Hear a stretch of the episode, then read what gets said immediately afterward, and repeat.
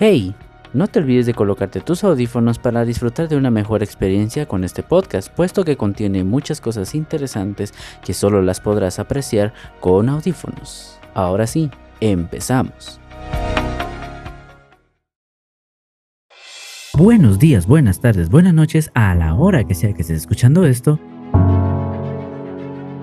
En esta ocasión te contaré un poquito sobre estos hermosos instrumentos, que por cierto son muy utilizados dentro de instrumentos compuestos como la batería o agrupaciones como orquestas, entre otros.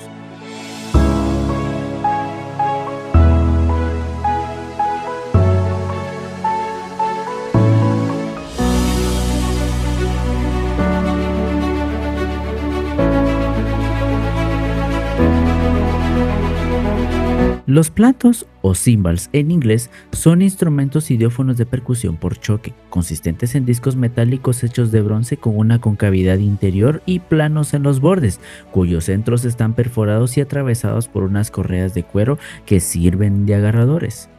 Un viejo diccionario del siglo XIX daba la siguiente definición pintoresca y completa de los platillos, la cual decía así, instrumento de metal en forma de plato con un pequeño hueco en medio que ha sido a un cordón o cinta atada a los dedos de la mano, sirve en las músicas especialmente militares para acompañar a la orquesta. Son dos y suenan chocando uno con otro. El musicólogo inglés Percy Alfred Schools nos ofrece una amplia gama de modos de percusión de los platillos, diciendo que pueden sostenerse en ambas manos y golpearse uno contra otro, o estar fijos en ocasiones a un dispositivo que se maneja con el pie, o bien uno puede estar fijo al costado del tambor, golpeándoselo entonces con el otro. Pueden aún ser entrechocados borde contra borde o golpearse uno solo con palillos de tambor, que también pueden redoblar sobre un platillo suspendido. También se los puede hacer vibrar con una escobilla chata de alambre o con un palillo de cabeza de madera, caucho, fieltro, suave o duro y con un palillo de metal. Felipe Pedrel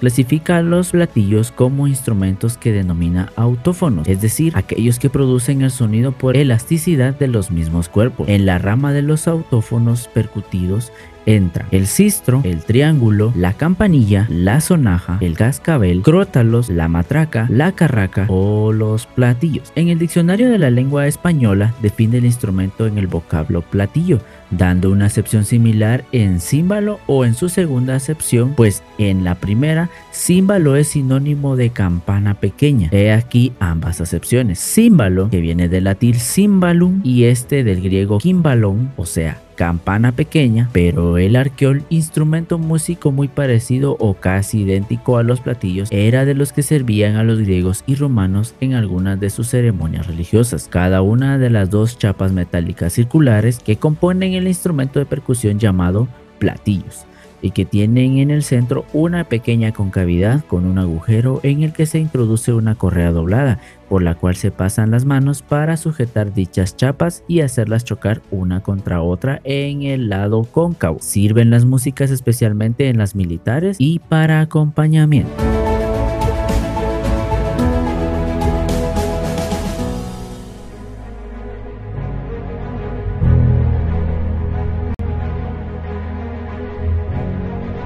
El bronce siempre fue considerado como una aleación metálica gran transmisora del sonido. Los diccionarios técnicos suelen dar la siguiente aleación en el bronce empleado para la construcción de los platillos. 80% de cobre y 20% de estaño. Los platillos son en principio instrumentos musicales de entonación indefinida, es decir, producen sonidos cuya frecuencia es difícil o imposible de determinar, por lo que deben considerarse como ruidos.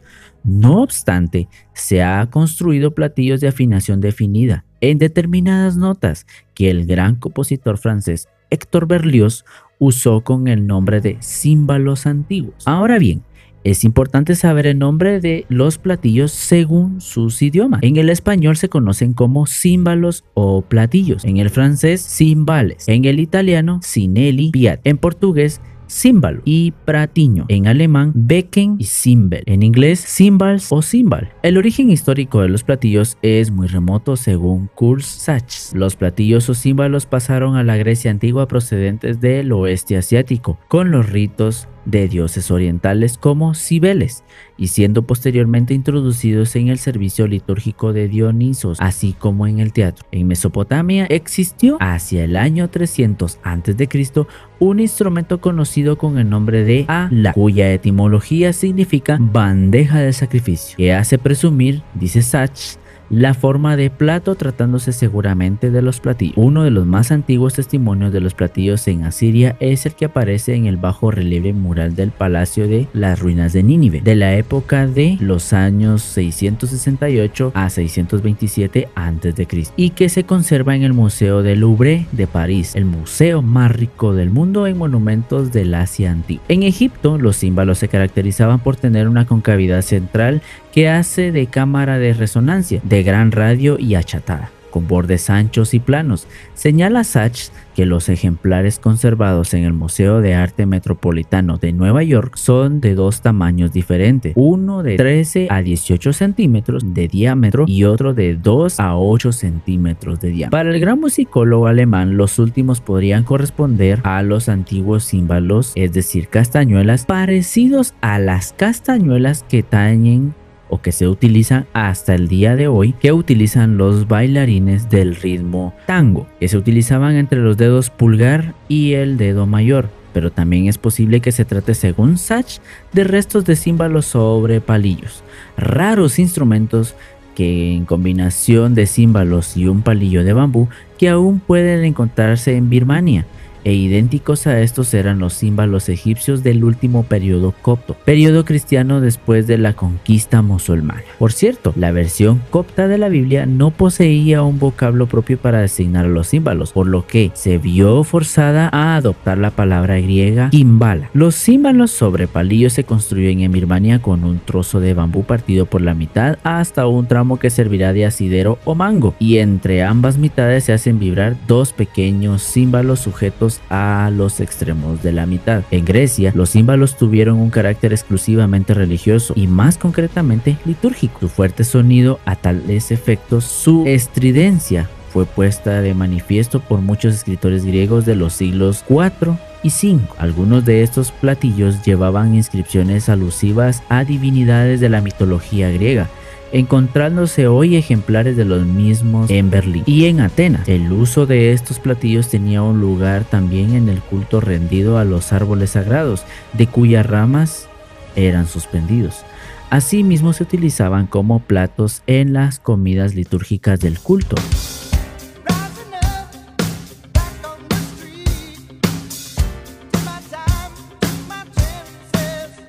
Se atribuye al filósofo pitagórico y paso de Metaponte la invención de cuatro platillos de bronce de iguales diámetros pero diferentes espesores, que al entrechocar producían cierto acorde. Entre los griegos fueron considerados los platillos en general como instrumentos de uso femenino. En Roma no tuvieron el carácter religioso de los griegos. Además se construían de forma más variadas, generalmente consistían en discos metálicos con un orificio central en el que se hacía pasar una cuerda a modo de asa, empleándoseles también para hacer señales acústicas con los conductores antes de entrar en calles o vías de difícil circulación en la Roma clásica. Entre el pueblo hebreo, los platillos o símbolos eran instrumentos muy conocidos y usados. La Biblia cita varias veces a los platillos bajo la denominación de Selsetim en los libros de Esdras, Corintios y Salmos.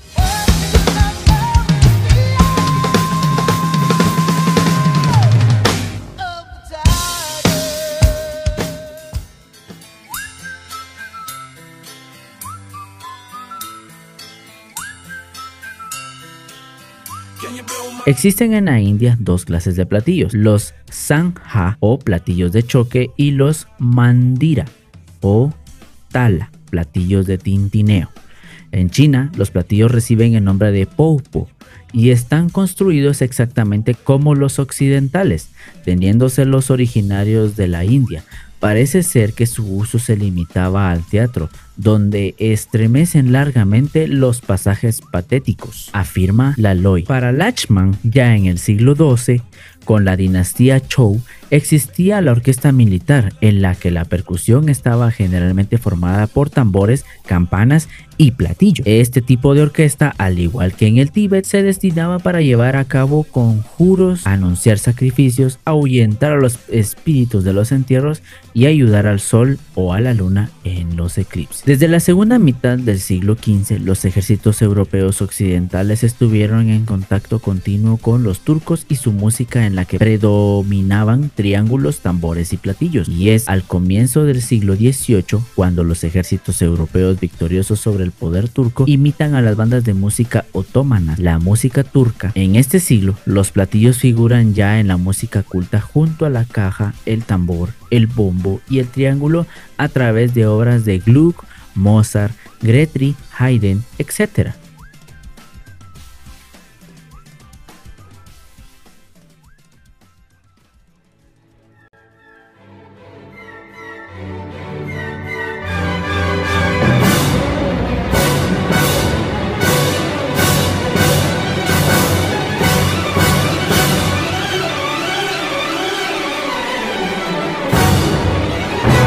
Los platillos como instrumentos muy populares se extienden por todas partes. En el siglo XIX se les ve por casi todas las regiones españolas, tanto en los ámbitos urbanos como rurales y principalmente en estos a finales de dicho siglo y comienzos de presente, dándose con frecuencia la singular circunstancia que señaló con carácter genérico Kurt Sach. A veces el cimbalista es omitido en todas las bandas pequeñas y su lugar lo ocupa el tamborilero. Entonces se asegura un platillo al bombo y el tamborilero sostiene el otro con la mano. Este es un expediente pobre, pues los platillos deberían frotarse uno con el otro en un violento movimiento deslizante en vez de ser golpeados entre sí, por lo que amortigua su vibración.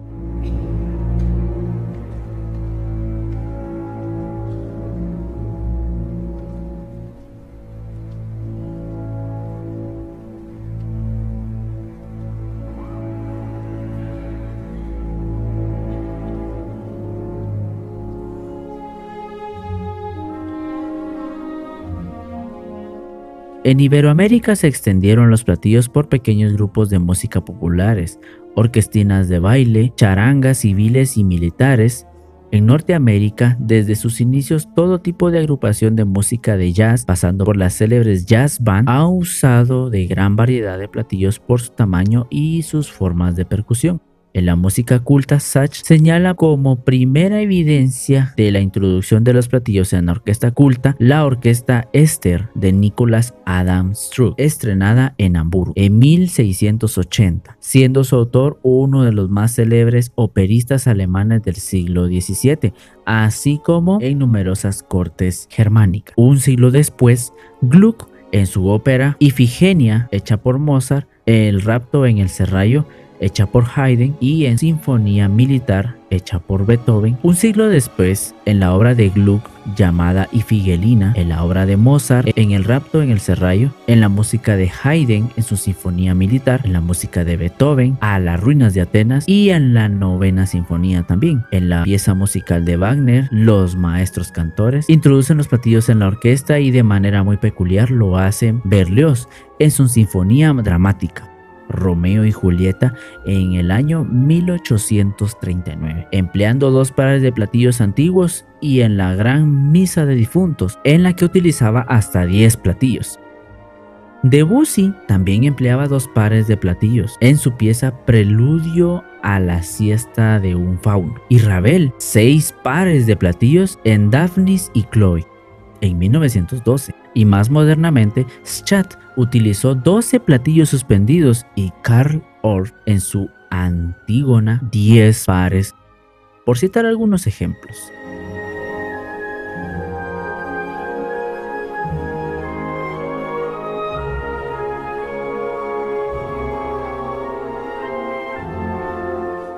En la música popular, comúnmente los platillos se encuentran dentro de una batería de instrumentos de percusión, en este caso, los platillos más populares son el crash. Es un plato mediano que se utiliza para acentuar los compases y el fraseo y para algunos ritmos. El ride, plato grande que tiene un especial uso en el swing, en el que la célula rítmica clave sea Corchea, semicorchea, semicorchea. Suele ser marcada con el raid. Splash, plato pequeño que se usa para efectos especiales, comúnmente en pasajes de poca intensidad sonora.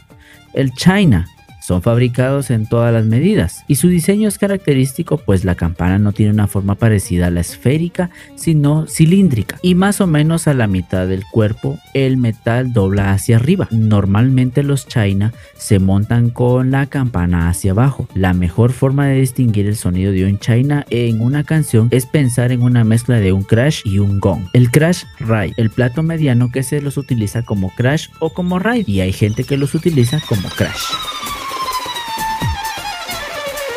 El hi-hat que se utiliza en contratiempos básicamente consta de un sistema de dos platillos instalados en un soporte con metal que permite que uno caiga sobre el otro haciéndolo sonar. Y el bell, plato de mucho grosor usado para efectos y bricks, en pocas ocasiones para llevar el pulso, de los bateristas de géneros como Core y el metal extreme.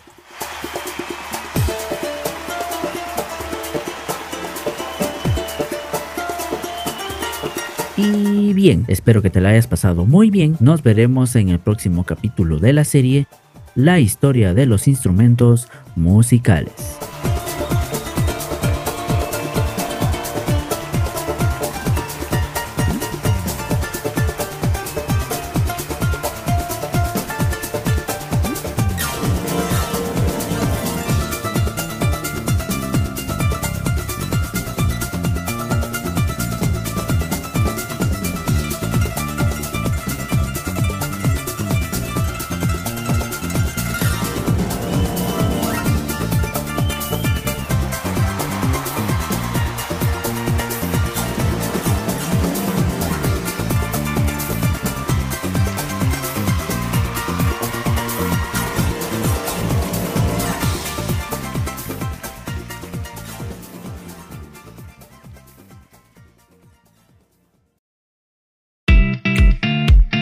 ¿Qué tal? Apóyame dándole al corazón y compartiendo este episodio para que más personas obtengan el conocimiento que tú adquieres hoy. Encuéntrame en mis redes sociales como Gali Shaper y hazme saber tus inquietudes, que en el siguiente episodio yo las responderé. Es todo, sigue escuchando este maravilloso tema.